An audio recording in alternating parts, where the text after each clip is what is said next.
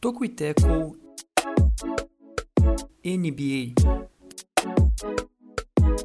Olá, olá, você que nos ouve e nos assiste. Está começando o Toco e Teco, seu podcast semanal sobre NBA e NFL. Seja muito bem-vindo ao nosso 63 episódio. Eu sou Jonas Faria, estudante de jornalismo, e junto comigo está ele. Vamos começar agora com Jonathan Mumba. E aí, Jonathan, tudo bem? Tudo bem, Jonas? Tudo bem, Juan? Espero que a todo mundo que nos acompanha também esteja bem. Estamos aqui pós-draft, já antecipando. Acho que, quer dizer, você, você viu o nome do vídeo ou do podcast e já sabe qual que vai ser a temática desse podcast ou desse vídeo. Então, vamos falar sobre draft, várias surpresas, várias eh, grandes é, trocas também e jogadores até saindo antes da hora ou depois. Vamos comentar sobre tudo de melhor que rolou no draft 2020 da NBA. E junto conosco está ele também, Juan Grings, diretamente de Santa Maria, no Rio Grande do Sul. Como está você, Juan Grings? Bom dia, boa tarde, boa noite. Eu vou bem, Jonas, e, e como diria Thierry, volta Rita, volta desgramada, volta Rita, que eu perdoo a facada, fazendo aí então uma breve homenagem a esse hit que, que toca em todas as rádios do país. E começando nesse ritmo maravilhoso aí, o primeiro vídeo, primeiro podcast gravado do Toquiteco. Isso aí, e o podcast de hoje, então, para você que não acompanha a nossa dinâmica, a gente então. A, ideia do Toquiteco é justamente trazer os principais destaques do basquete e do futebol americano, neste aqui então, sobre o basquete da terra do Old Spice, para quem não conhece então, aquela famosa marca de desodorante, antitranspirantes e até mesmo de shampoos e sabonetes, então basicamente toda uma linha de cuidados para o corpo, o corpo masculino, é uma, uma marca americana que na verdade pertence à P&G, né, a P&G, a, Pro, a Procter Gamble, então uma das mais expressivas marcas, o Old Spice, famoso cabra macho. é isso aí, feito merchan então do Old Spice patrocina nós, né? Na verdade, isso é uma tentativa. Todas as marcas que a gente coloca, todo podcast aqui é uma tentativa Exatamente. desesperada de patrocínio. Exatamente. É, desesperado não, né? Porque um dia que eles vão pedir pra gente patrocinar eles, né? Mas isso não entra no mérito. Enquanto eles não nos patrocinam, né? A gente se autopatrocina. Então fica a dica para você, caro ouvinte, também você que nos assiste. Acesse lá o nosso Medium para conferir todos os nossos textos, né? Nosso blog medium.com barra Toco e Teco.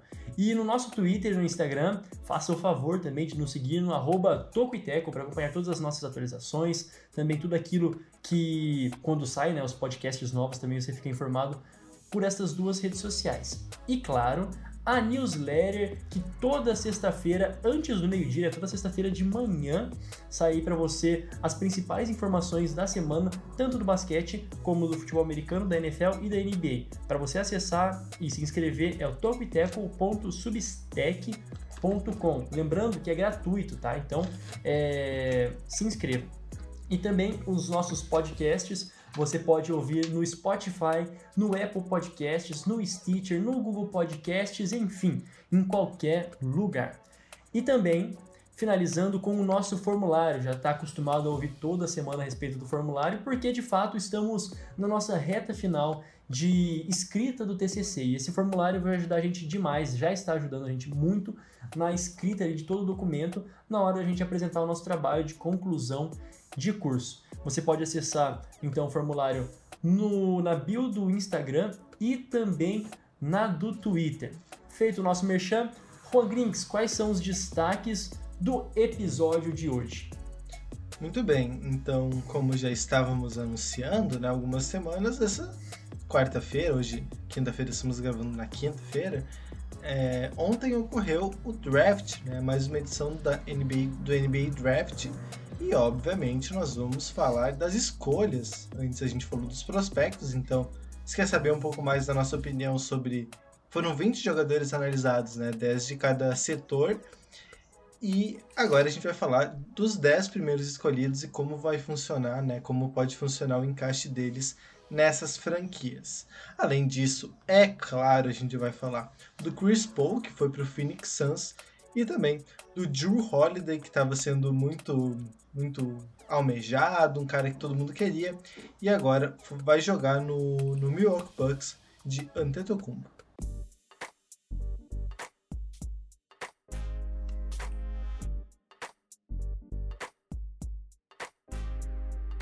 Muito bem, o nosso primeiro destaque aqui então para o draft que aconteceu na última quarta-feira, Anthony Edwards. Vamos falar então deste, deste ala armador da, da equipe da Georgia, que foi draftado pelo Minnesota Timberwolves. O Minnesota Timberwolves agora que tem um time, assim, é, trocou o, o Rubio, agora vem o Anthony Edwards, que não sei se para muitas pessoas era surpresa ou não, já que nas últimas semanas ele tinha subido bastante nos boards, mas aquilo que é dito dele e que se espera dele é justamente todo esse atleticismo, toda essa força e para que ele seja um pontuador já em alto nível é, na, na, na equipe agora dos Wolves. Como vocês encaram a chegada do Edwards aí na equipe lá de Minnesota?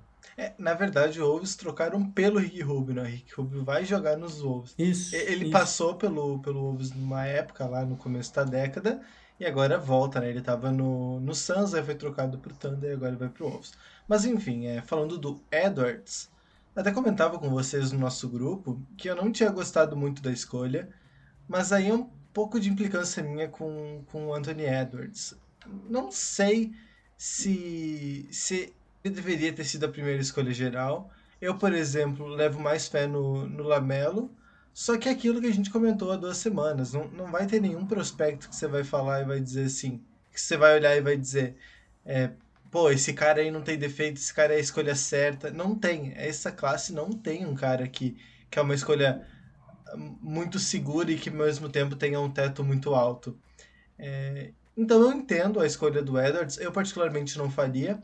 É, acho que ele toma algumas decisões muito ruins e que às vezes ele se desliga muito do jogo, né? E, e eu sempre tenho certo receio com jogadores que, que são muito pontuadores, mas que, que se esquecem de outros fundamentos, como passe, é, movimentação. É, eu sempre tenho receio com esse tipo de jogador que é extremamente agressivo, mas que quando precisa que ele arremesse de mais longe ele falha, quando precisa que ele tome uma atitude, uma tome uma é uma atitude correta, tome uma iniciativa correta, é, fico já em dúvida se ele tomaria sempre a melhor decisão. Mas, né, falando do, do encaixe dele no Wolves, né, que é o que interessa para esse podcast, o Wolves é desse time que basicamente precisa de qualquer reforço.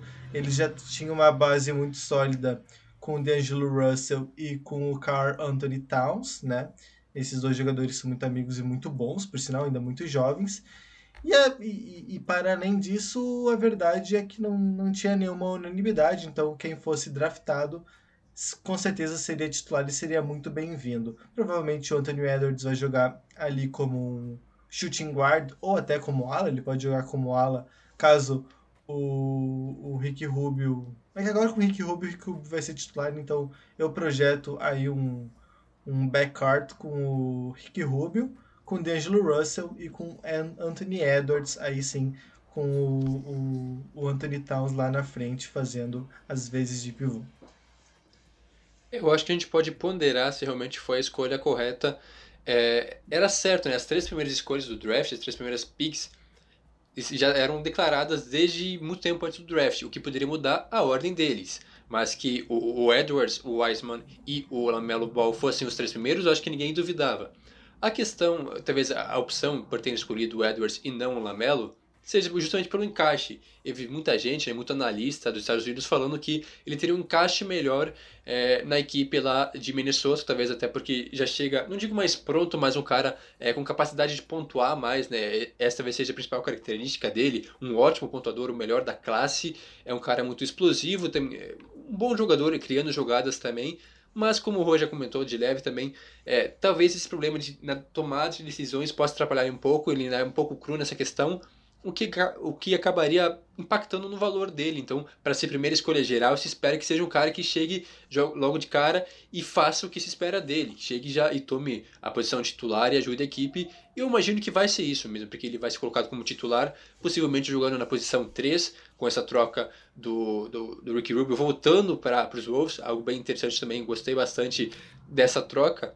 E até para dar experiência para ele, né? Porque ele é um shooting guard de, de de ofício, digamos assim, ele vai acabar mudando de posição possivelmente, mas um cara experiente, com muito tempo na liga, que pode ajudar no desenvolvimento dele. Também tá por aí já o D'Angelo Russell. Quero ver como é que vai ser o entrosamento dele, principalmente com o D'Angelo, mas também com o, o Carl Anthony Towns.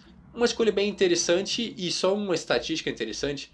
É, interessante duas vezes na mesma frase ficou meio repetitivo, mas gostaria de trazer aqui que essa é a primeira vez na história que um prospecto da Geórgia, né, lembrando sempre que o Edwards veio lá de Geórgia, é a primeira escolha geral do draft. Uma marca importante, então.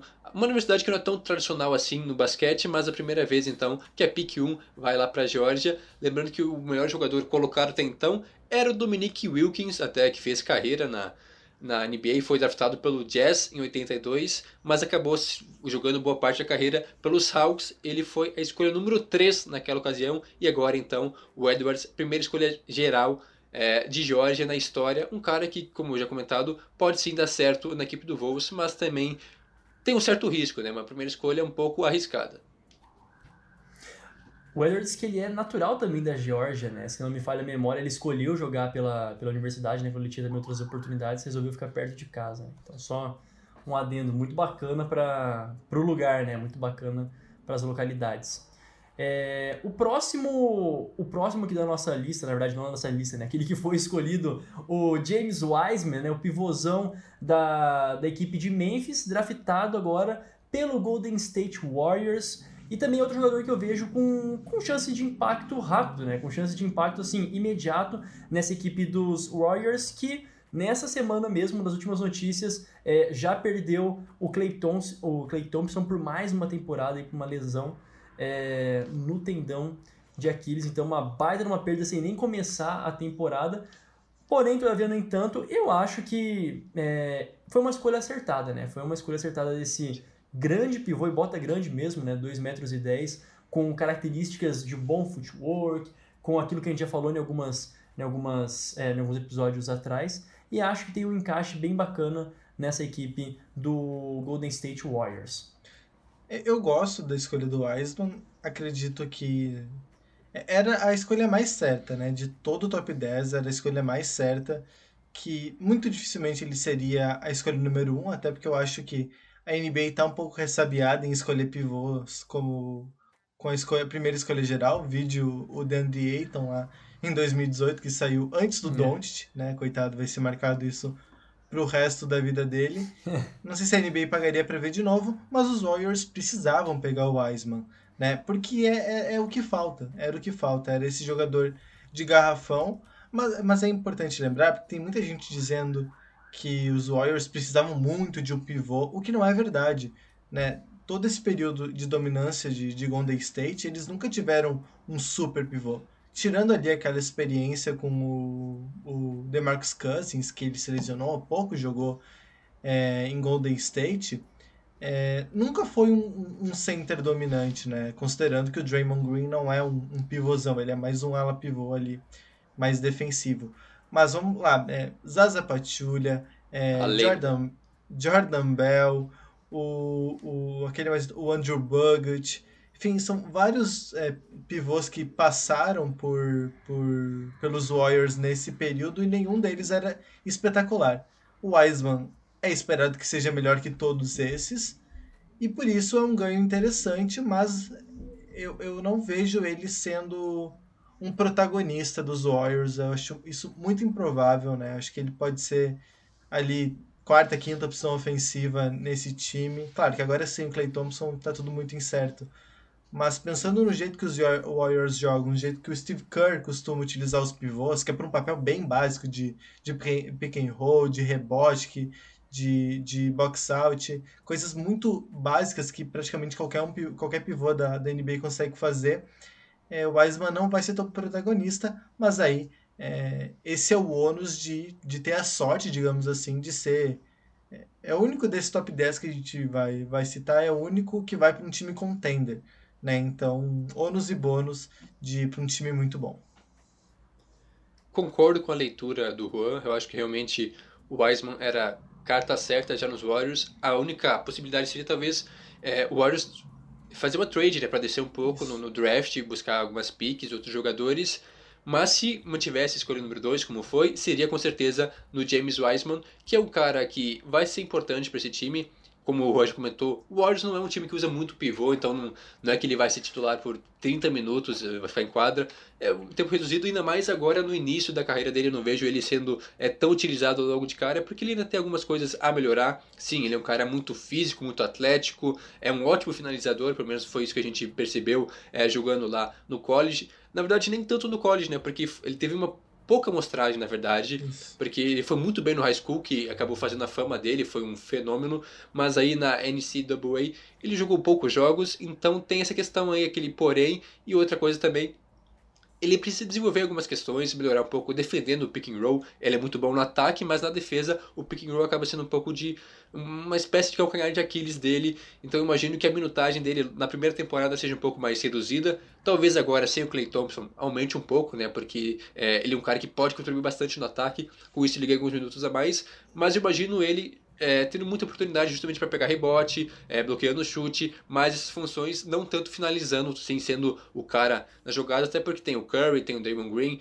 tem o Andrew Wiggins, tem um bom time mesmo sem o Clay Thompson, a equipe do Warriors que deve brigar sim por playoffs, então o Wiseman é sim uma opção bem interessante e acertada, a meu ver, pela equipe de Golden State. Aliás, antes de a gente passar para o próximo pick, né, uma também notícia de última hora que tem a ver com a equipe do Golden State Warriors, o Kelly Oubre Jr. provavelmente já está quase ele fechado é, com a equipe dos Warriors também. Ele que ficou pouquinho tempo, né?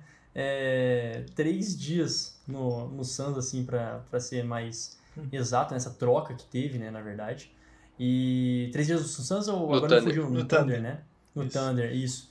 E, e agora, é, quem sabe, para dar uma, um gás defensivo para a equipe do, dos, dos Warriors. Bom, e o nosso próximo, o nosso próximo é, debate aqui, enfim, Lamelo Ball, né, que ao longo de muito tempo ele estava sempre projetado ali para a primeira escolha, depois segunda, caiu para a terceira, o menino Lamelo, mas agora cai para a equipe do, cai na equipe, né, do Charlotte Hornets. Olha, é, para a equipe do Hornets também o potencial que sobrava, que era o Lamelo Ball, ter sobrado justamente para o Hornets, de novo, um outro jogador que não passaria disso, né? não poderia passar da terceira escolha.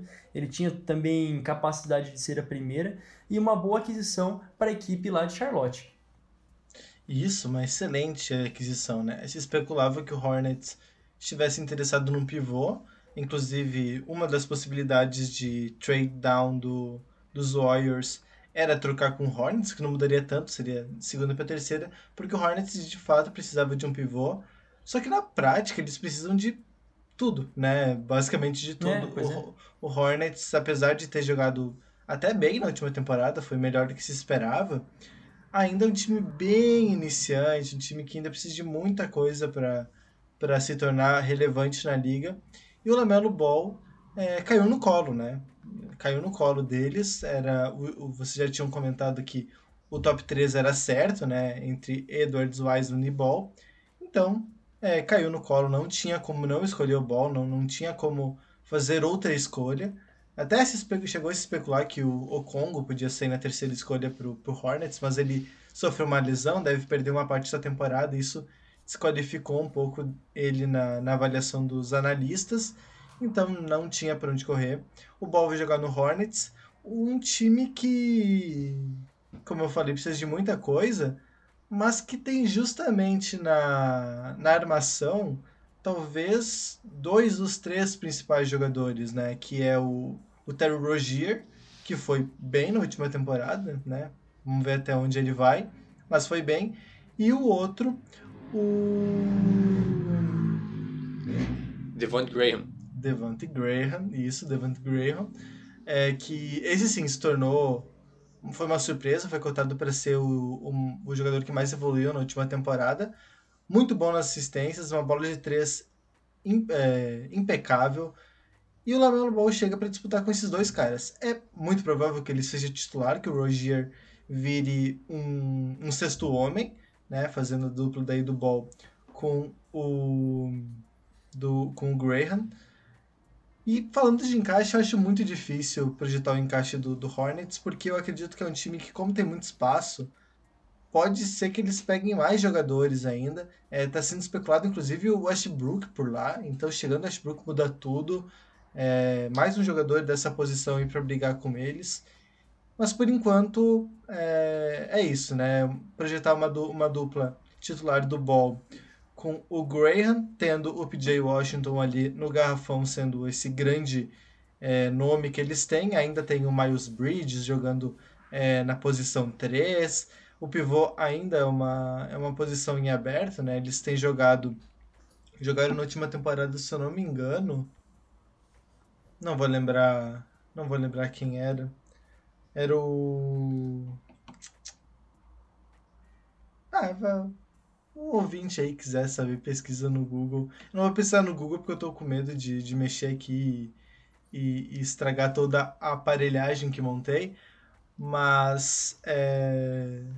tem esse lapso no garrafão, mas já tem alguns nomes jovens ali que podem render bastante no, no médio e longo prazo. É, realmente, é, já que o Rua deu a deixa do, do Westbrook, não sei se seria um bom negócio agora, né? Porque eu acho que com a escolha do Lamelo no draft, meio que se fecha as portas, a não ser que seria, assim, realmente loucura. Porque, como comentado, os principais jogadores da equipe estão nessa posição, né? Estão na armação, na posição 1 e 2.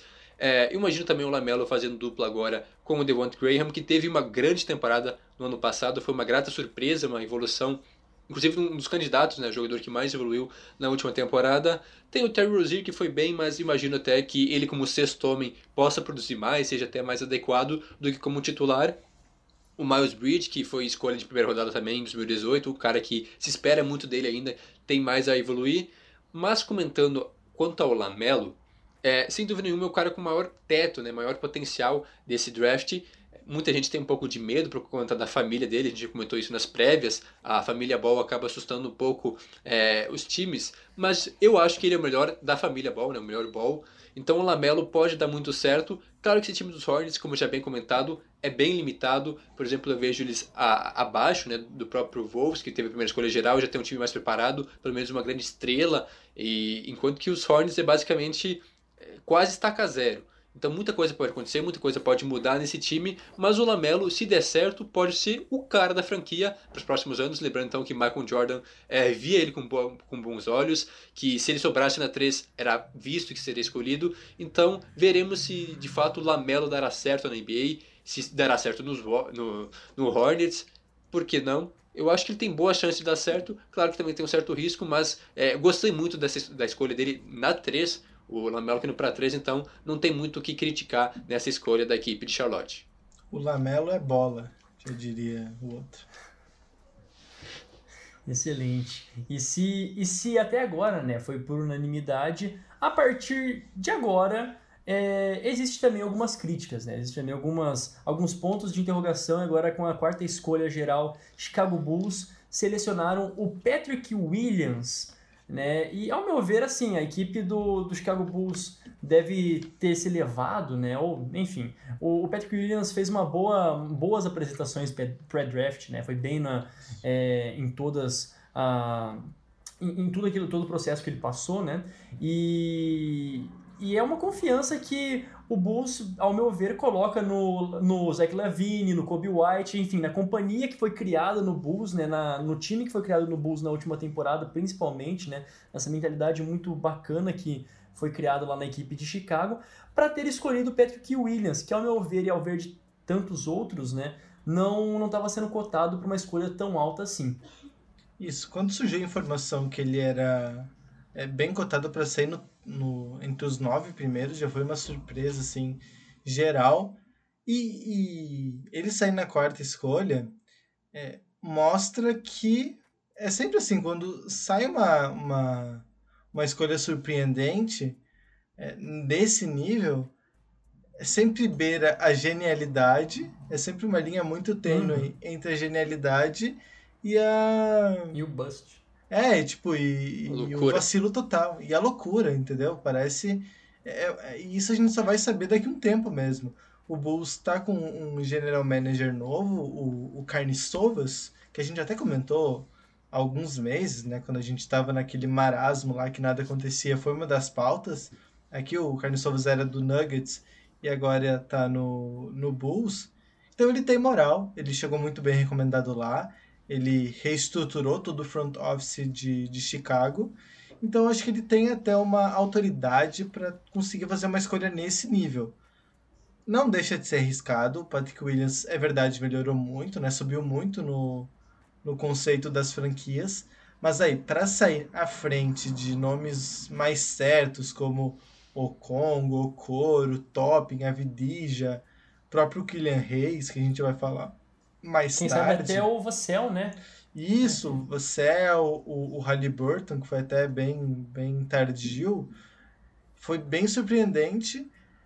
E, assim, pensando no time do, do Chicago, eles têm uma dupla de armadores boa, né? Eles eh, jogam com o, o Zach Lavin e o Kobe White. Kobe White que foi escolha no último draft, né? 2019.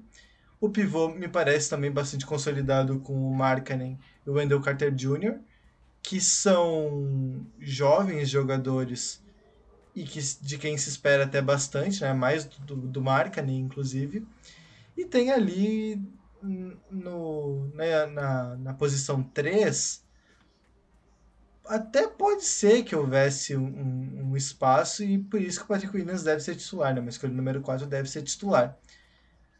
Pensando no time até que faz sentido, mas eu sou da opinião que do draft você tem que pegar sempre o melhor jogador disponível e depois você vê o que faz, como é que vai encaixar no time, aí é problema do treinador. Pega o melhor jogador disponível e depois é, vai na fé e, e- e torce para que o time encaixe. Eu não gostei dessa escolha, sim, não gostei mesmo. Mesmo olhando pro lado, ah, talvez fosse uma necessidade, realmente, a posição 3 era a, a principal carência da equipe dos Bulls. Mas tinha nomes melhores na posição disponíveis. É, a gente, não só nós, mas nós projetávamos o, o Danny Avidia, saindo da 4 até por ser um caixa, sim, um cara que também pode fazer essa função, ou até mesmo o. Okoro, que joga nessa, nessa posição. Então, bem questionável. Claro que é uma aposta que pode dar certo, como já comentado, mas o Pat Williams é um cara que não teve nem tanto destaque assim no college. Ele ganhou muito, é, muita repercussão nos últimos dias, né, na reta final, antes do draft, por ter feito um- bons testes físicos né, antes do draft, mas vale lembrar que para mim não é nem o melhor jogador da universidade dele, né, de Florida State, porque tem o Vassell que saiu na 11 primeira escolha, foi para os Spurs, mas mesmo assim a gente comentava na qualidade do Vassell, que poderia sim sair antes dele sem nenhum problema, até porque o Pat Williams, na verdade, ele era o sexto homem lá em Florida State, se destacou muito vindo do banco, mas mesmo assim acho arriscado um cara que não era nem titular na sua universidade, saindo na posição número 4 do draft, um cara que é muito bom no 3D, pode acrescentar bastante para a equipe, um playmaker também ta- talentoso, porém tem o que melhorar, o ataque dele tem que ser lapidado, um cara ainda um pouco cru nessa questão, por isso então acho que foi cedo demais. Se realmente era o ideal para os Bulls, se eles queriam selecioná-lo, talvez descer um pouco, né? descer lá para a oitava, nona escolha geral, que aí seria é, mais ok essa escolha. Agora, na quarta escolha, é, o Patrick Williams, bem questionável, então não gostei nem um pouco dessa escolha da equipe de Chicago. Bom, vamos continuar então nessa, nessa linha de, de questionar ou não, porque era as unanimidades dos três primeiros, né? Depois, como foi dito, foi um draft um pouquinho doido, né? Que demorou também para ter trades e também os próximos nomes que saíram, é, como aqui exemplo, a quinta escolha geral do Cleveland Cavaliers do Okoro, né? É, para muitos, um dos melhores jogadores defensivos, né? Do, dessa classe. Mas, assim, melhor jogador defensivo, mas com uma deficiência ainda muito grande ofensivamente falando, né? Ainda precisa melhorar bastante. É um jogador novo, né? O, o Okoro, embora tinha outros, outros tão preparados quanto, né? Ao meu ver, por exemplo, o Obi Toppin, mas que é um pouquinho mais velho e tal, toda aquela questão que a gente falou. Então talvez tenha sido um, um risco do Cleveland pensando pro futuro, né? Pensando em desenvolver esse cara para que seja um nome forte dentro da franquia que, enfim, depois de LeBron é, é, o, é o Cleveland, né? Não É conseguiu mato. mais nada. É mato. É. O que É Le- dizer? É, é LeBron ou mato, né? A história do Cleveland, infelizmente. É, mas aí, então, é, falando do Okoro, eu não gostei da escolha também. Até seria uma escolha boa se o Patrick Williams não tivesse escolhido na, na, na 4, porque aí, por exemplo, é, se esperava, a gente já falou que fosse o Avidija, o né, a escolha número 4, acabou sendo bem mais tardio, mas enfim, a gente vai falar depois. É, o Ke- Kevs perdeu uma grande oportunidade de pegar o, o israelense, né? Perdeu uma oportunidade muito grande. E a gente falava, eu não sei se eu cheguei a mencionar aqui no podcast, mas enfim, era especulado que o Kevs fosse pegar o Obi-Toppin, que é um ala pivô, que, enfim, que pontuou muito bem, tem problemas na defesa. E o Isaac Okoro, o que mostra um pouco de, de falta de lógica, digamos assim. Como assim você tá, dis- como assim você tá indeciso entre o melhor defensor da classe e um dos piores defensores da classe? Peraí, você quer defesa? Não quer? Entendeu? Então acabaram optando pelo Okoro. Eu gosto do Okoro, mas não nessa posição. Pensando no, no time, o Cavs é daqueles times que que também meio que precisa de tudo, mas ao mesmo tempo parece que já tem uma base ali. É, por exemplo, tem o Garland como armador, junto com o Sexton. É, na posição 3, é, às vezes joga o Cedi Osman, às vezes joga o Kevin Porter, que Kevin Porter principalmente um jogador bem jovem. No, pivo, no- na posição de pivô, eles têm Kevin Love, Andrew Drummond, Tristan Thompson, né? No, no garrafão é um time que, que poderia, poderia ser uma dupla de garrafão de qualquer time contender. Sim. Então, de fato, o problema era ali o, a armação, né? Os, os armadores e os alas. E o Okoro é o, é o defensor, né? Um cara que chega para ajeitar essa defesa. A gente sabe que a defesa do, do Cavs não é das melhores, né? Longe disso. Só que vai precisar melhorar no ataque, né? Vai, vai precisar ser mais consistente, pontuar com mais consistência, é, passar com mais consistência para aí sim se tornar um jogador muito valioso nessa liga. Eu gosto, mas ao mesmo tempo desgosto dessa escolha, porque sim, é um jogador bem interessante, o melhor defensor da classe, eu acho, assim, não dá pra afirmar com toda certeza, mas ao meu ver, sim, é o mais completo, um cara muito bom defendendo o perímetro, mas é que tá, ótimo defensivamente, mas não é nem um 3D, né, que é aquele cara bom defendendo e também chutando na bola de 3, porque o aproveitamento dele não é tão bom assim, ficou em cerca de 28% lá na Universidade de Auburn, então, ofensivamente, sim, ele tem que melhorar muita coisa. É um cara muito dinâmico, muito atlético. Mas o porquê de eu não gostar? Justamente por isso, né, pelo aproveitamento dele. E também pelo fato de que havia jogadores melhores, né? Jogadores que talvez é, preenchessem melhores necessidades. Ok, Cavaliers precisa melhorar sua defesa, a gente percebeu isso na última temporada. Não é uma das piores, assim, mas com certeza pode melhorar. Se a equipe quiser realmente brigar por algo, precisa melhorar na defesa. Teve um rating defensivo não lá muito bom, se não me engano, eram, permitiu cerca de 115 pontos a cada 100 posses, um número bem alto até. Se bem que o Cavaliers foi um dos piores times, então é algo que a gente espera é, dessas equipes. Mas o Okoro pode ser uma grata surpresa se ele realmente é, fiz, fizesse a função dele. E eu imagino que é isso que o, o Cleveland espera dele, que seja aquele defensor, é, um dos melhores da NBA, né, é, a, por longo tempo, né, por vários anos, porque ofensivamente ele pode melhorar, mas mesmo assim não vai acrescentar tanta coisa assim. Então eu acho que essa escolha foi basicamente pensando no lado defensivo, por isso um pouco criticável então a opção da equipe do Cavaliers. Bom, e o próximo o próximo escolhido, né, na sexta colocação, a escolha do, do Atlanta Hawks foi o Okongo. E eu acho que, assim, é, a, a escolha que também foi acertada, ao meu ver, né? A equipe do Atlanta Hawks é, também precisava de um, de um pivô, né? Precisava de um cara que, que fosse referência, ele foi o segundo pivô é, de, por posição mesmo, né? a gente sabe como todos podem ser ajustados mesmo, mas o, o segundo pivô agora do draft. E, e, poxa, nessa equipe que tem nomes interessantes, né? Que ao longo da temporada passada mostrou um Trae Young jogando, é, jogando bem, tem o Clint Capella, que fez é, também uma, um, um, um, ano muito bacana, o DeAndre Hunter. Eu acho que tem um, aju um ajuste sensato, acho que foi uma escolha sensata pela parte do Atlanta Hawks, embora, embora ainda tá sobrando o Obitopin, ao meu ver. É, eu já discordo um pouco, porque eu, eu gosto do Congo, defendi ele no último podcast. Acho ele muito bom e até entendo quem considera ele melhor que o Wiseman. Discordo, mas entendo. Mas eu não sei se precisava de um pivô, porque ó, o Hawks já tem o, o John Collins, que é um pivô jovem muito bom. Né? Ele teve alguns problemas de lesão, mas ele em geral vai muito bem. E tem, né, como o Jonas já mencionou, o Clint Capella, que chegou do Rockets no meio da última temporada. São dois pivôs muito bons, de muito bom nível, né? Potencialmente de muito bom nível. Pra que pegar o Okongo, mano? Sério, pra que?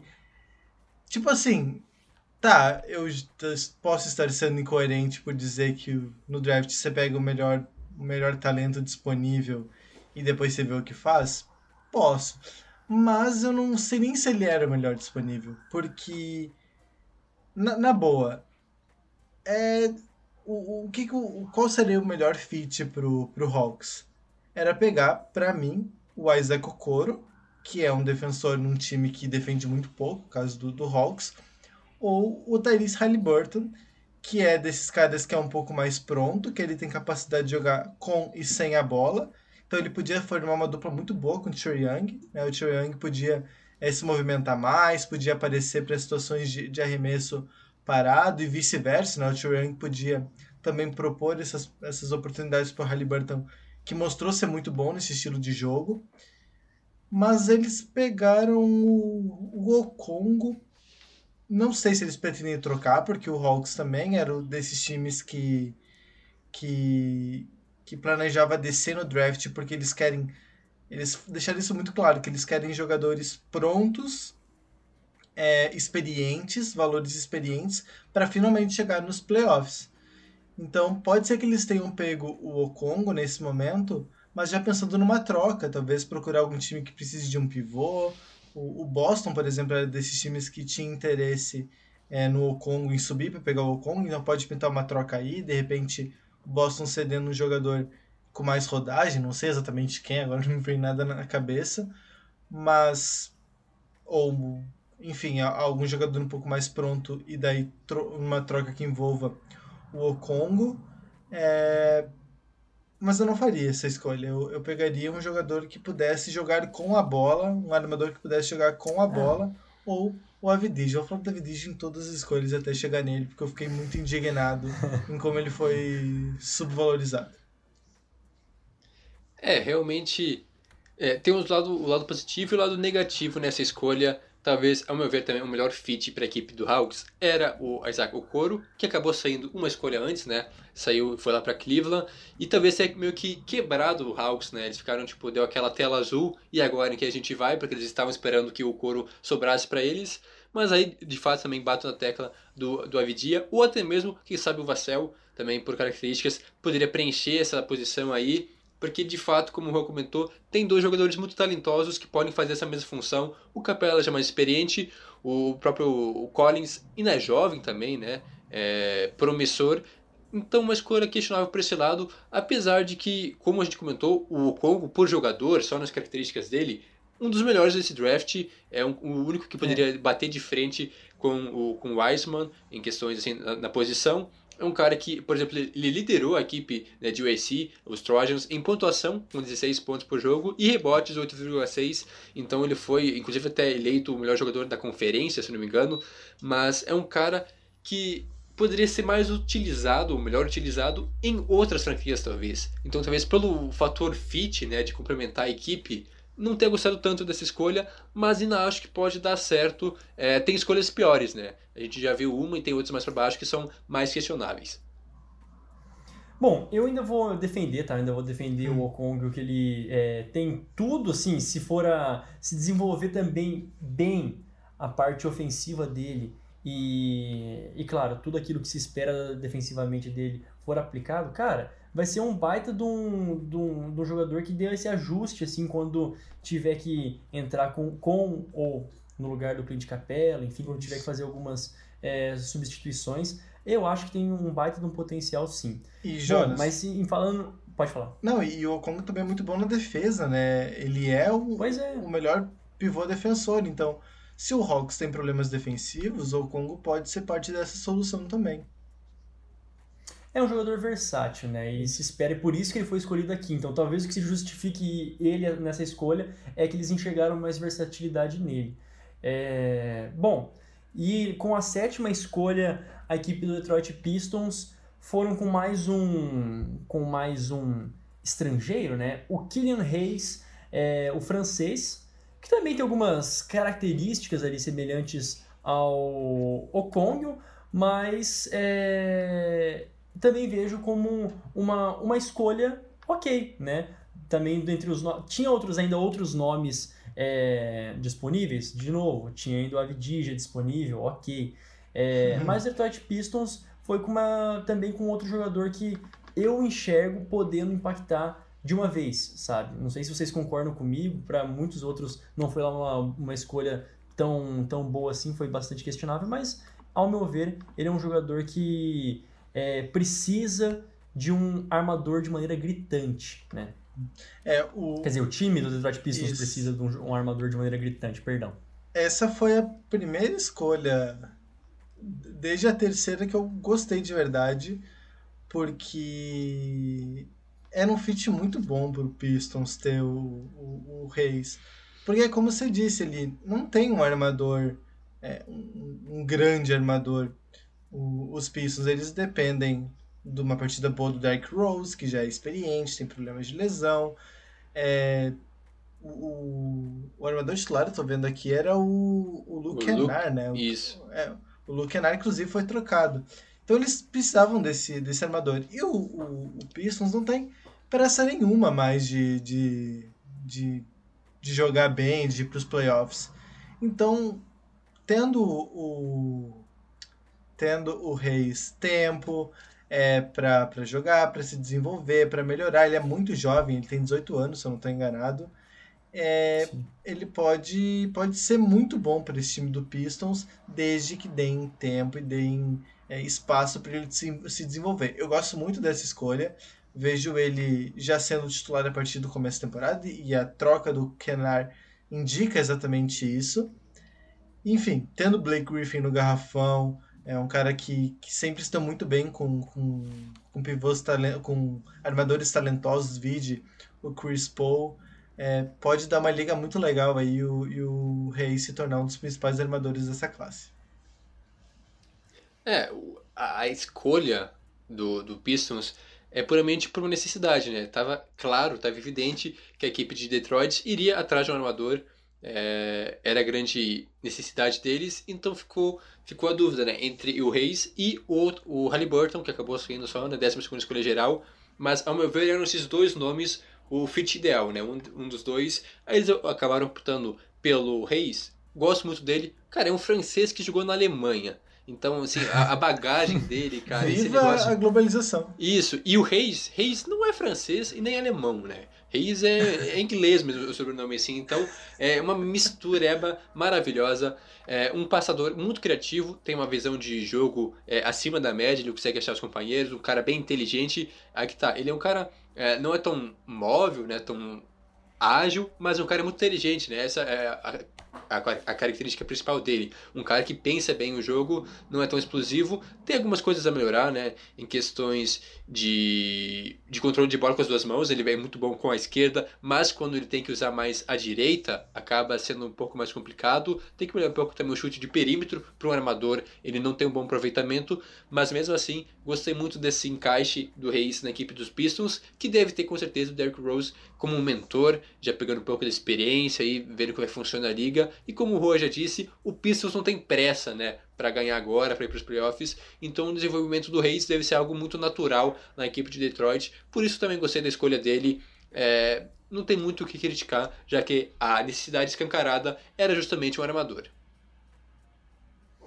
Bom, e o próximo destaque aqui, né? Se a gente está falando de jogadores que já chegam para fazer a diferença e tal, é, esse eu, vou, eu confesso que, que entrei no hype, entrei no bonde do Knicks, que assim, parece que era o jogador, e ao meu ver, é, talvez um dos primeiros estilos né, dessa, dessa loteria, um dos primeiros estilos agora caindo na, na mão do New York Knicks, que venhamos e convenhamos.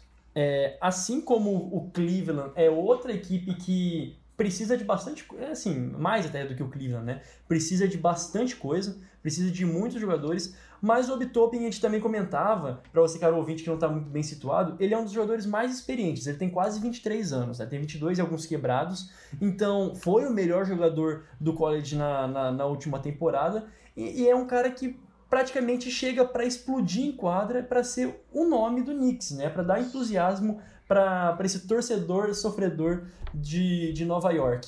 Então, como se encaixa? Acho que o time agora vai girar bastante em torno dele, né? Ou pelo menos ele vai ser uma peça explosiva de total importância para a equipe de New York. Se a gente tinha dúvidas da, da capacidade de, de jogo do Topping na NBA, agora que ele foi escolhido pelo dedo podre do, do Knicks, agora eu não tenho dúvida nenhuma que ele vai se tornar um bust, mas enfim, brincadeiras à parte. Ô, louco, Deus Eu- livre, eu Deus livre, cara. Eu, eu, go- eu gosto do Topping, gosto mesmo. Eu não gostava da ideia dele ser escolhido tão alto como era projetado. Na, na, na 8, eu acho uma escolha bem honesta. É, como você falou, o Knicks é desses times que precisa de qualquer coisa, o que vier, tá, eles estão aceitando, estão é, tão querendo. É, há um boato forte de que o Julius Randle, acho que é- não sei se já é oficial, mas é um boato, um boato forte de que ele deve sair, né? O Julius Randle é o pivô, pivô ali, ela pivô do time. E é ali que o, o Topping entra, né? O Topping teve é, a, a minutagem maior dele na universidade lá em Dayton, acho que foi em Dayton, ele jogou como pivô, só que ele é um pivô não muito alto, então ele poderia ser um, um jogador de small ball, né? Nessa linguagem moderna da NBA, né? Do basquete. Ele é um pivô de small ball, é um cara bem atlético, não tão alto, né? Para ser um pivô tradicional, mas que enterra, que é agressivo, que, que tem questões, é verdade, ainda de espaçar a quadra, mas ele espaça a quadra ainda melhor é, do que a média do- dos jogadores da NBA. É, o Knicks é muito incerto, né? Porque eles têm muito. Eles têm muito. Como eu vou dizer? Tem muitos contratos que acabam agora, que alguns eles vão renovar, outros não, eles vão pegar certamente free agents. De certeza a gente não tem nada. A única, a única certeza que pode se colocar no time do Knicks é que o RJ Barrett vai ficar, né? Já foi dito isso, eles não querem trocar o RJ Barrett, que foi a terceira, terceira escolha geral em 2019, e também agora do Abtop. De resto, meu amigo, é o, qualquer coisa pode acontecer. Pode, pode o, o, o Westbrook pra lá, pode ir um jogador nada a ver, pode ir uma outra estrela, eles podem conseguir uma troca maluca, o que eu acho muito impossível, mas tudo pode acontecer quando se trata de, de New York Knicks. A primeira coisa me- que me veio à mente quando eles escolheram o Topping é aquele famoso jogador pra lotar aeroporto. Porque a franquia do, do Knicks tava uma desgraça só nas últimas temporadas, o torcedor só sofrendo, só notícia ruim. E aí chega o Topping que, querendo ou não, é um cara já pronto pra NBA, teve bons números na universidade, no, no college. Então, aquele cara que a torcida, tipo, pode ser que não dê certo, mas assim, a- à primeira vista já surgiu um amor, a torcida já ficou feliz, porque finalmente um cara talentoso na equipe de, de Nova York. E só para passar um pouco a ficha dele, ele foi eleito né, o jogador é, do college, né, o melhor jogador universitário na última temporada, um finalizador muito explosivo, uma média acima de 20 pontos por jogo, também 7.5 rebotes. É um cara que eu acho que já chega até para brigar por é, Rookie of the Year, porque ele vai ter com certeza muita minutagem, muito espaço na equipe do Knicks, que, como o já comentou, é só ele e o RJ Barrett que deve ser o cara é, que os Knicks vão montar a franquia em redor dele, pelo menos foi isso que foi colocado, é, não vai haver trocas, mas com certeza o futuro está em aberto. O Knicks é uma franquia incerta que pode mudar do, da noite para o dia, mas gostei muito de ver o Toppin, por quê? Porque gosto, gosto muito do jogador e também tenho simpatia pela sofrência da equipe de Nova York. Quem sabe o Knicks agora dê um passo além dessas últimas temporadas amarguradas, onde nada deu certo praticamente. Então, como comentei, é uma contratação, né? Uma contratação que deve ter um impacto na torcida para vender camiseta, essas coisas, e levar mais torcedor ao ginásio, porque com certeza os Knicks agora têm um algo a mais para se assistir e pra, até mesmo para brigar, por que não, por playoffs, dependendo se conseguir alguns reforços interessantes na free agent. É um playmaker, né? Totalmente é um jogador que todo mundo espera dando várias enterradas e levantando estádio, né? Se Deus quiser com torcida, né? Esperamos estádio com torcida. ginásio. É. Estádios ginásio, né? Pra, assim, traduzindo. É... E agora o, o nosso. Agora sim, né? Agora eu poderia até passar para você, é, Juan, é, anunciar ali o, o, próximo, a próxima escolha, a nona escolha geral, que, que, é absurdo. que, absurdo. Eu acho que isso aqui é uma falta de respeito, isso aqui é uma palhaçada. Capaz. É, então vamos falar real.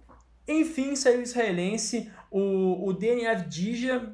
Agora sim, se eu falei que o Obitopin era o melhor, ou quer dizer, um dos estilos, sem dúvida alguma, é, o Wizards encontrou um baita um estilo no, no Avidija, né? Assim, é, alguns até questionavam, ah, tá, como que. Alguns, né?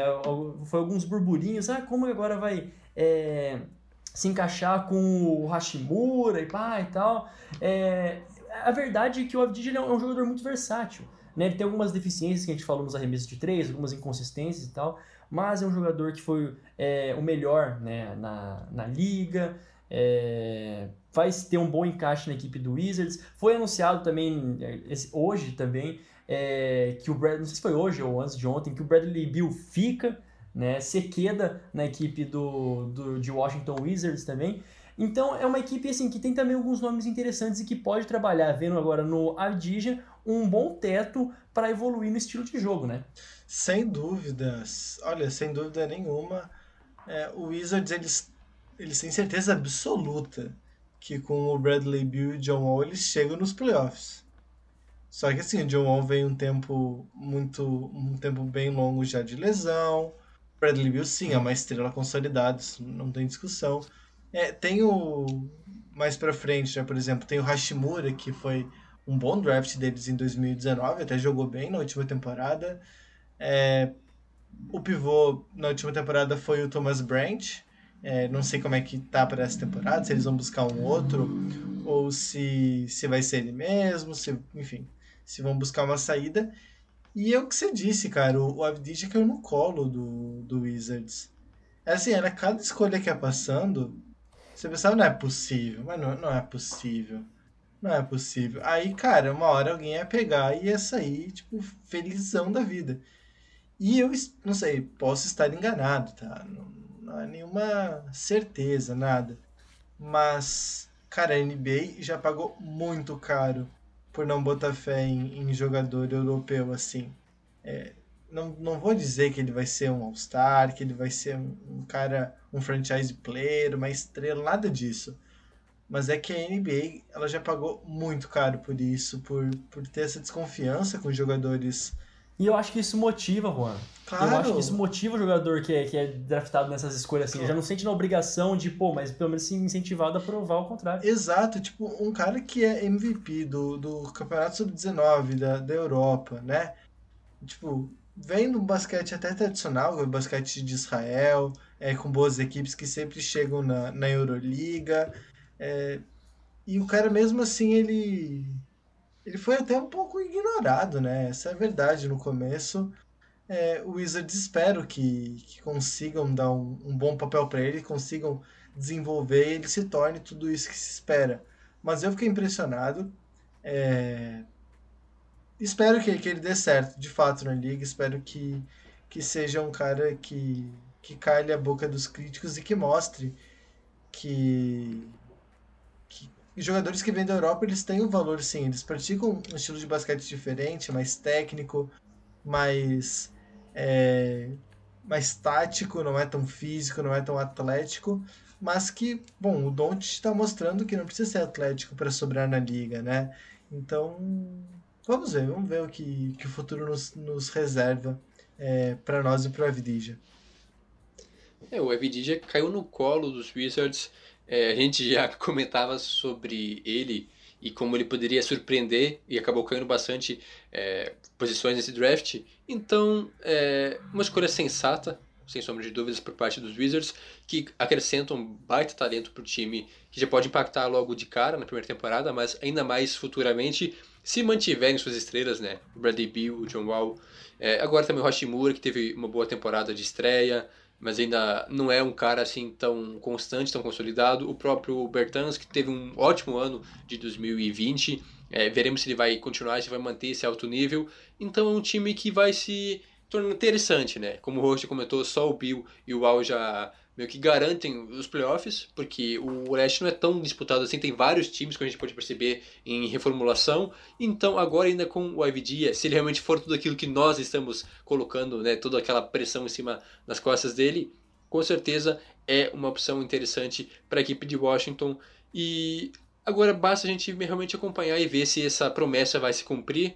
Um jogador de Israel é, inclusive foi o jogador é, israelita mais alto selecionado na história do draft agora, então saindo na escolha número 9, se não me engano, o, o antigo recorde né, era do, do T.J. Leaf, que na verdade eu não sabia, mas ele é israelita. É, foi selecionado em 2017, eu acho, 18, não lembro agora o ano, mas saiu na escolha número 17. Então agora o Avidia chega para ser o cara, é, o cara não, né, mas para impactar e ajudar ainda mais essa equipe do Wizards. E bom, agora com a décima escolha, né, a última que nós nos propusemos a colocar aqui, depois a gente vai fazer alguns destaques pessoais, mas com a equipe do Phoenix Suns, o Jalen Smith, Jalen Smith, para alguns uma surpresa, né, uma equipe já conta com já conta com o DeAndre Ayton, enfim, agora também com o Christian Paulo, né, com o Chris Paul, é... mal eu, com o Chris Paul. Assim, é, eu não sei o que esperar, para ser bem, bem sincero, da equipe, da equipe do Suns. É uma equipe alta, né? Vai ser uma equipe bastante, bastante grande. Num, é, e pode se aproveitar disso, né? Imagino se aproveitando disso. Não entendi muito bem a escolha da, do Suns, porque ainda tinha outros nomes interessantes, né? Tinha ainda o Hollis Burton, o, o Vessel, enfim, tinha outros nomes que eu talvez escolheria antes, mas enfim, depositaram sua confiança em um pivô ou ala pivô. É, foi doideira, né? Isso aí foi alucinação coletiva. Até agora eu tô tentando entender o que aconteceu. É, não que o Jalen Smith seja desprezível, longe disso, né? Não é um talento é, tão mal colocado. Mas, cara, é. Não vai ser titular, o Dendeyton é melhor assim, que ele. Não precisa, né? Tipo, é, não precisa. É, a, talvez até seja. Talvez até seja titular, porque a, a, temporada na bolha terminou com o Cam Johnson sendo o ala pivô, mas o Cam Johnson é relativamente baixo para jogar por ali. Ele, é, acho que ele é mais natural na posição 3, só que na posição 3 tem Michael Bridges, que jogou muito bem. Então eu acho que vai ser uma disputa ali entre o Jalen Smith e o, o Cam Johnson, né? Um rookie contra um segundo anista. É, entendo eles não pegarem um armador, então ok não ter pego o Halliburton, por exemplo, que sobrou demais nesse draft. É, mas aí, por exemplo, você podia pegar, como já falou, o Vassell, por exemplo, que é um é um trendy, um cara que talvez não precise ser titular, ele pode vir do banco e ajudar, ele pode é, ser colocado em situações específicas no, no, no começo e ser um, uma, uma briga bem boa com o Michael Bridges, que se tornou esse jogador defensivo muito bom, que ele não era é, até pouco tempo atrás. Então eu, eu escolheria o Vassell no lugar dele. Não escolheria o Jalen Smith, com certeza. Tinha até pivôs melhores ainda disponíveis para naquela altura, mas foi uma aposta bem alta. Como eu disse, o mesmo vale para o caso do Patrick Williams. Quando esse tipo de coisa acontece, é uma linha tênue entre burrice e genialidade. Genialidade. Né? Isso. E, e, essa, e essa, E, e para que lado foi, a gente só vai descobrir com o tempo. Só o tempo dirá, como diria Vianney Carley. Só o tempo de na, credo, tá louco. Ai, ai, ai, Sans. Me ajuda a te ajudar. Depois de um movimento tão bom, né? Usado até é, trazendo o Chris Paul. É, faz uma dessas no draft. Só comentando rapidamente sobre a piadinha do Jonas, que realmente foi muito boa. Se o Chris Paul nascesse no Brasil, é, ele seria com certeza uma dupla sertaneja. Assim, no caso, se ele tivesse um irmão, né? Porque Christian e Paula é muito nome de dupla sertaneja. Ou então, se fosse só um, né? Seria muito cantor de interior, assim, lá, do interior do Brasilzão, assim, o Christian Paulo pra cantar, sei lá, aquelas músicas. Tipo de Godoy, assim, mais ou menos. É, Isso, pode ser. Eu, eu tava imaginando algo mais assim pro centro-oeste, ou até mesmo pro norte, assim, aqueles interiorzão, onde o Christian Paulo seria com certeza o sucesso do momento. Mas falando sobre NBA, falando sobre o Suns, é, realmente essa escolha aí, quando eu comentei antes que teria escolhas piores, então, eu tava falando dessa. Pra mim, o top 10, é, a pior escolha fica entre os Bulls, com o Patrick Williams, ou então com, e possivelmente com a equipe do Suns, que foi no Jalen Smith, que é um cara para sair mais até direto na parte de baixo do draft, né, da 16ª escolha em diante, seria algo mais ok. Então, não deu para entender muito o que eles esperam dessa escolha, se ele realmente vai se titular logo de cara, mas o Suns é um time interessante agora com Chris Paul e Devin Booker, pode brigar por playoffs, então eu esperava que tivesse que viesse um cara com mais impacto. O Juan já, o Juan já comentou sobre outros nomes que teriam um caixa melhor, que poderiam ajudar mais a equipe de Phoenix agora. Então, veremos realmente. Eu espero que dê certo, porque também simpatizo com o Suns. É, esse time sofredor, que faz muito tempo que não dá certo, a gente acaba criando um carinho por eles, né? Então, ô Suns, por que foram fazer isso? Até agora eu fico, assim, matutando aqui. Mas esperamos para realmente ver se vai ser esse estrondo todo, né, de ruindade. Ruindade não, porque ele não é ruim. Mas a escolha dele na 10 foi bem criticável. Mas esperamos que ele dê certo e ajude a equipe do Suns. Pois é, e o Suns que também bateu na trave, né? Na, na bolha, fez um, um, final de temporada digno, né? Ajeitou a casa e deu essa, pelo menos, patinada, né? Ao nosso ver. Enfim, a gente podia depois fazer na metade da temporada um podcast de, mapeamento, onde estão as primeiras 10 escolhas, né? Pra ver se de fato a gente queimou a língua é, criticando tanto esses caras ou se os caras foram acertados mesmo, né? Mas enfim, é, para finalizar esse momento de draft, né, a gente vai falar mais ao longo das semanas, das próximas semanas com toda certeza, mas um rápido destaque de vocês, umas rapidinhas de um outro nome que a gente não citou, que talvez, ou, ou enfim, é, algum outro, algum outra pique na visão de vocês que vocês gostariam de falar um pouco. É, eu queria. Eu tinha muita coisa pra falar, mas eu vou escolher uma a injustiça, né? A grande injustiça da noite, mais do que o, o Avdija, que foi o Halliburton ser a 12 escolha geral. É, é absurdo, era um dos melhores armadores da classe, se não. Não, melhor, com, melhor não, mas potencialmente até o melhor, o melhor é, armador da classe. É, se vai se tornar, eu não sei. Mas é outro que caiu no colo do Kings. Kings já tinha, já tem dois jogadores de armação bons, né? O caso de, de Aaron Fox e Buddy Hield. Mas, cara, quando tem um talento disponível aí, você só pega e depois, sei lá, se se encaixar, encaixou. O Buddy Hield pode jogar na 3 também, já jogou em algumas situações. Então, pega e, e vamos ver no que dá. Esse é o meu destaque. É, queria o Halliburton. Eu, eu projetava o Halliburton, inclusive, no top 6, top 7. Talvez ele caiu demais. E o Kings fez muito bom proveito do, do vacilo dos outros.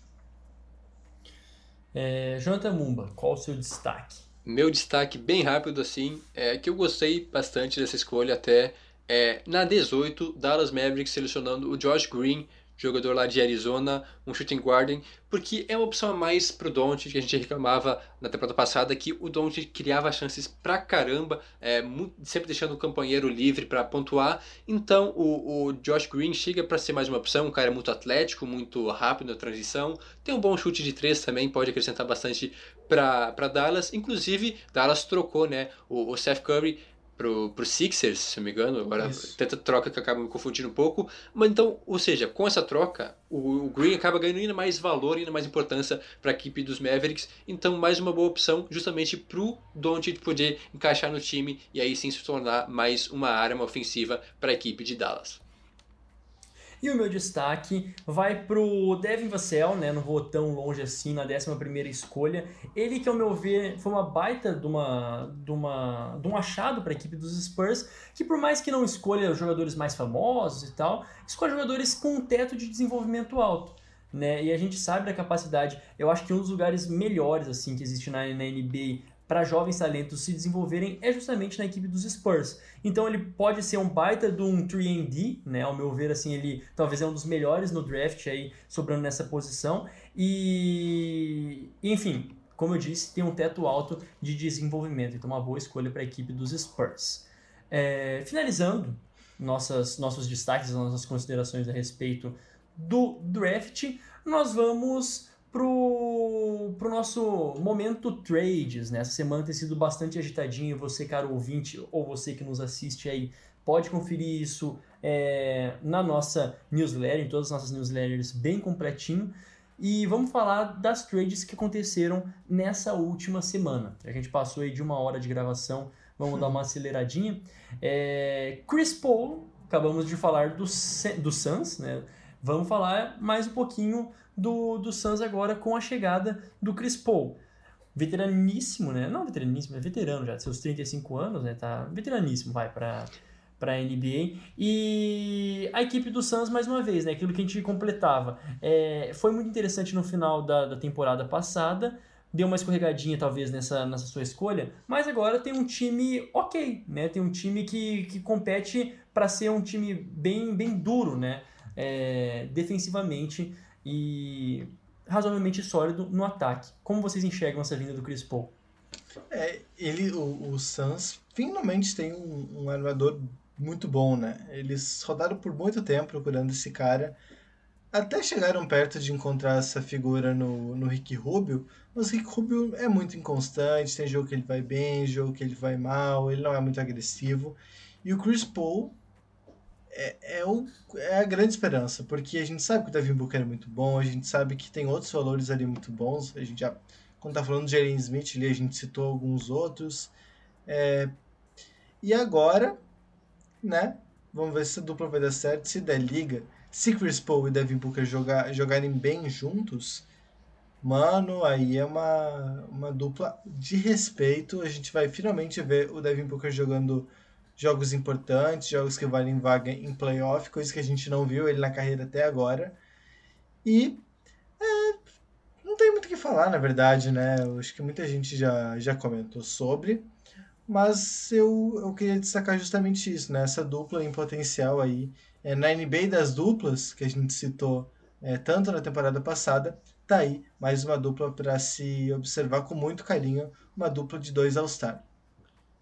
Os dois já estão até treinando juntos, né? Já saiu um vídeo aí, vazaram que os dois já estavam treinando é, no dia que de seguinte que anunciaram a troca, já mostrou então os dois já se entrosando e de fato acho que o Chris Paul pode ajudar muito na evolução do Devin Booker, que para mim tem tudo para ser um dos melhores guardas, né? um dos melhores armadores da liga nos próximos anos, um cara muito bom que talvez foi prejudicado justamente por jogar um time que não brigava por playoffs então, agora sim, com o Chris Paul tem grandes chances de finalmente disputar um jogo de pós-temporada. Por que não? Claro que só o Chris Paul não vai adiantar, mas se os demais jogadores continuarem essa evolução, no caso eu estou falando do próprio Booker, do, do Michael Bridge, do Dwayne Ayton, jogadores importantes com escolhas altas até de draft. Se tudo der certo, se der liga, com certeza os Suns vão estar na briga por playoffs. É, lembrando que então mas o, o Chris Paul jogou pelos Hornets, pelos Clippers, pelos Rockets, pelo Thunder, então tem uma bagagem interessante. É, vejamos como se desenrola a equipe aí de, de Phoenix. E o nosso próximo destaque aqui com o Drew é, Holiday, agora na equipe do Milwaukee Bucks. Drew Holiday, que foi um dos destaques dos nossos programas anteriores, estava ali na, nos principais é, players na, na trade, né, nos principais jogadores aí a serem trocados. E foi isso. Né? Chega aos Bucks, mas os Bucks tiveram que desembolsar uma grande quantia. Né? Enviaram para os Pelicans o Eric Bledsoe, o George Hill, três escolhas de primeira rodada. Né? E no final das contas, acho que o Pelicans meio que, que conseguiu aquilo que tinha, entre aspas, perdido quando enviou o Anthony Davis é, para o Lakers. E agora no Bucks, né? Como vocês enxergam uh, o Bucks que está tentando de tudo, virando, né, se virando nos 30 para manter o Antetokounmpo é, em condições de continuar, enfim, salário e feliz na equipe do Bucks. Isso. O Drew Holiday ele se tornou o grande alvo, né, dessa nessa off-season, pelo menos por enquanto. Tá, teve o Chris Paul também, mas o Chris Paul não esteve na pauta de tantos times assim. O Drew Holiday, é, ele teve essa proposta do, do Bucks, que realmente é muita coisa é, por ele. O, o Celtics também ofereceu as três escolhas do draft que eles tinham, a 30, a 26 e a 14, e mais o Gordon Hayward.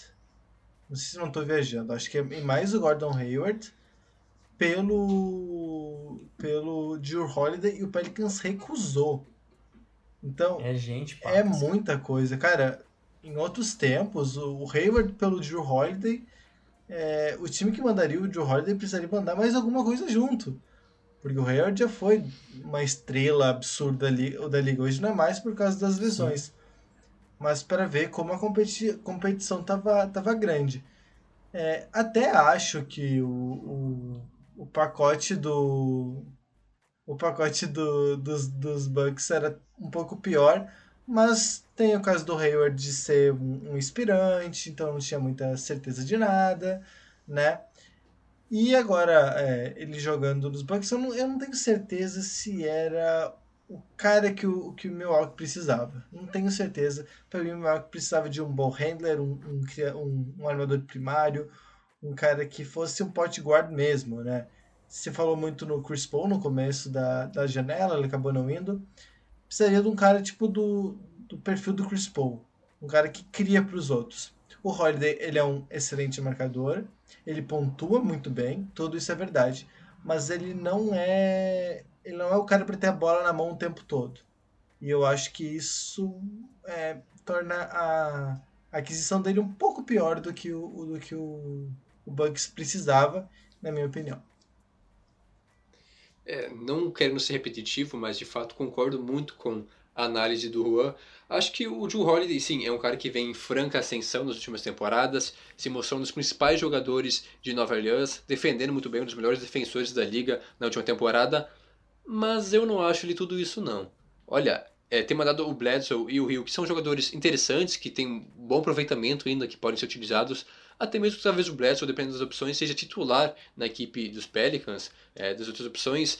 E três escolhas de primeira rodada pelo Holiday. Olha, tá bem caro, ok. Talvez a concorrência meio que obrigou a isso, né? Pagar um preço alto por ele, mas é, não era não é um caixa tão perfeito para a equipe dos Bucks. Sim, os Bucks precisam de mais jogadores é, all-stars, jogadores interessantes, mas mesmo assim, cara, é, achei um pouco caro. Ainda teve aquela história lá envolvendo o Bogdanovic, que a gente não vai comentar hoje, mas que iria, mas ele não quer. Então acabou tendo muita treta aí. Se fosse o Bogdanovic, ainda seria até mais interessante, porque teria mais uma opção. Mas agora, só o Holiday, por enquanto, é, não eleva tanto assim o nível do, do Bucks para mim. Claro que tem o Giannis, tem o Tetokounmpo, o jogador... O, não, o Giannis, tem o Giannis tem Isso.